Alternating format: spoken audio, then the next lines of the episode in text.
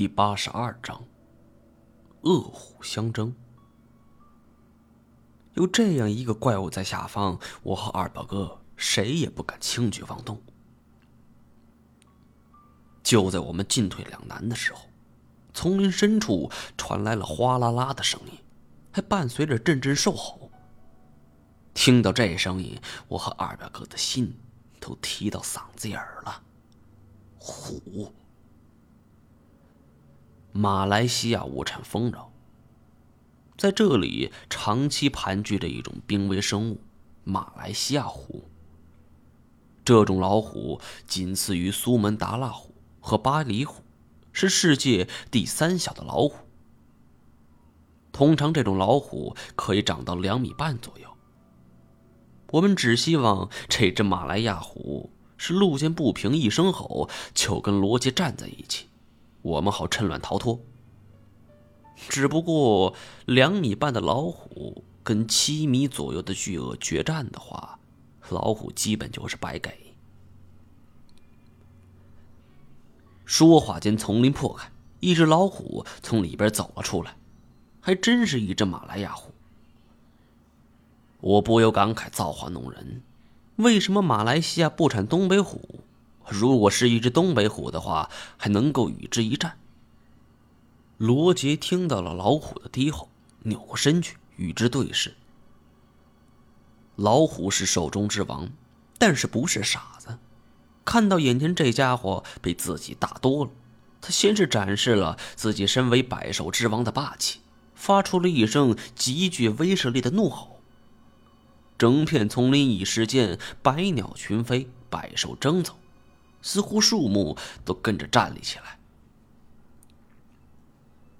罗杰身为这里的一霸，自然不会轻易让步。他张大嘴巴，也发出怒吼。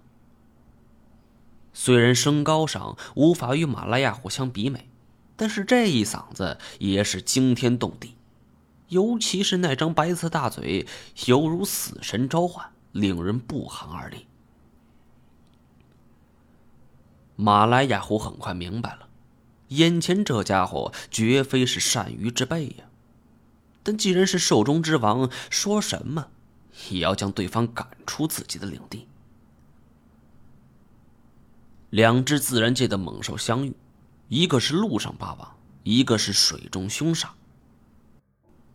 这种场面。全世界也没几个人见过。只见马来亚虎走上前去，步伐非常稳健。而罗杰在陆地上行动力不如对方，他岿然不动，以不变应万变。两强面对面对峙了一分钟左右，马来亚虎想好了对策，正面扑击对方是很不明智的，他要扭转方向，慢慢走到罗杰左边。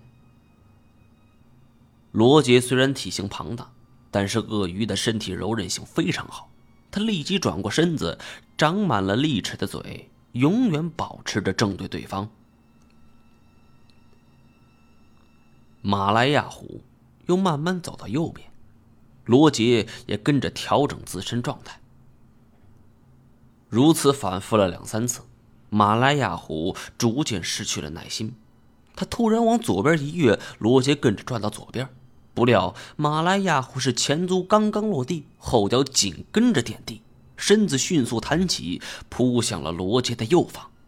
这一招声东击西，太漂亮了。老虎终归是猫科动物的佼佼者，罗杰就是再狡猾，也跟不上它的速度。但是谁也叫不出好来，因为这两货不管是谁胜谁败，我们都很难活着离开。尤其是马来亚虎，还是爬树的好手。最理想的结局，莫过于他们两败俱伤，如此，我们才有机会离开。此时，在树下，马来亚虎已经得手，罗杰防御不及，右侧出现空档，马来亚虎是飞扑上去，两只前爪发力，按住了罗杰脑袋和颈脖下方的位置。张开钢牙就准备咬去。罗杰浑身遍布鳞甲，自然不惧。他的头迅速向右方摆去，准备反应。马来亚虎个头比较小，力量也相对小一些。这一招没有按住罗杰，他迅速跳开。交手第一个回合，双方平分秋色，老虎胜在敏捷，而鳄鱼则胜在防御。就在我看得目瞪口呆的时候，二表哥却突然抽出了开山刀，从望天藤上割了一些藤条，在那里打结。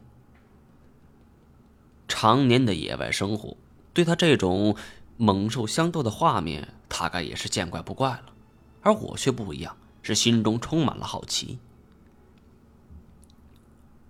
马来亚虎决定发动第二轮攻击了，他快步跑了两下，围着罗杰就开始转圈罗杰果然被带的是团团发转。虽然这货刚才差点吃了我，但是看一个七米长的庞然大物在原地转圈，这笨拙的样子还是令我笑了出来。马来亚虎连跑几圈，罗杰应付不暇，节奏被带得混乱，根本就跟不上对方。马来亚虎见时机成熟，扑了上去，而这一次他的目标是罗杰的尾巴。刚在水里那一刀，我砍中了他的尾巴，鲜血已经冒了出来，而现在那把刀还卡在上边。老虎的嗅觉十分灵敏。想必他就是被这股味道给吸引过来的。罗杰体长惊人，柔韧性又好，但在陆地上速度就没那么快了。马来亚虎成功扑住了罗杰尾巴，张嘴便咬。老虎的咬合力惊人，尽管巨鳄尾巴上是布满了铁甲，但是咔嘣一声脆响，罗杰尾巴上的鳞片。竟然被马来亚虎咬开了几块。罗杰也是心生烦恼，他愤怒的一甩尾巴，无奈这马来亚虎已经将全身的力气都压在上边，好不容易得手，哪能轻易放弃呢？罗杰摆动两下尾巴，都没能将对方甩开。这时候。他却突然扭转头颅，朝着马来西亚虎这裸露的一条腿，就咬了下去。